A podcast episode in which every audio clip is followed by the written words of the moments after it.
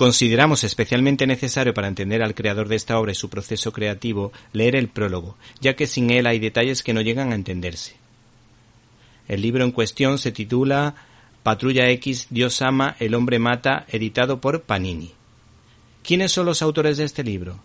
Pues los dibujos corresponden a Brent Eric Anderson y el guion fue escrito por Chris Claremont, recordado por su célebre etapa eh, junto a John Byrne contándonos las aventuras de la Patrulla X. En palabras del autor, esta novela gráfica es una respuesta al ideario político de Ronald Reagan por tanto publicada en los años 80, que a nuestro juicio, hay que decir que este presidente fue uno de los mejores de la historia de los Estados Unidos, y que presenta como mayor logro el debilitamiento y caída del comunismo soviético.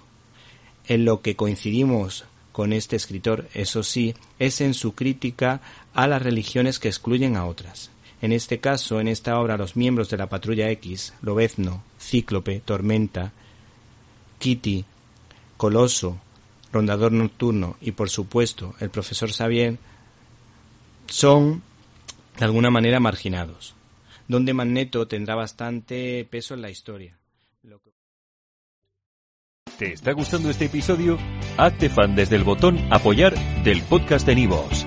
Elige tu aportación y podrás escuchar este y el resto de sus episodios extra. Además, ayudarás a su productor a seguir creando contenido con la misma pasión y dedicación.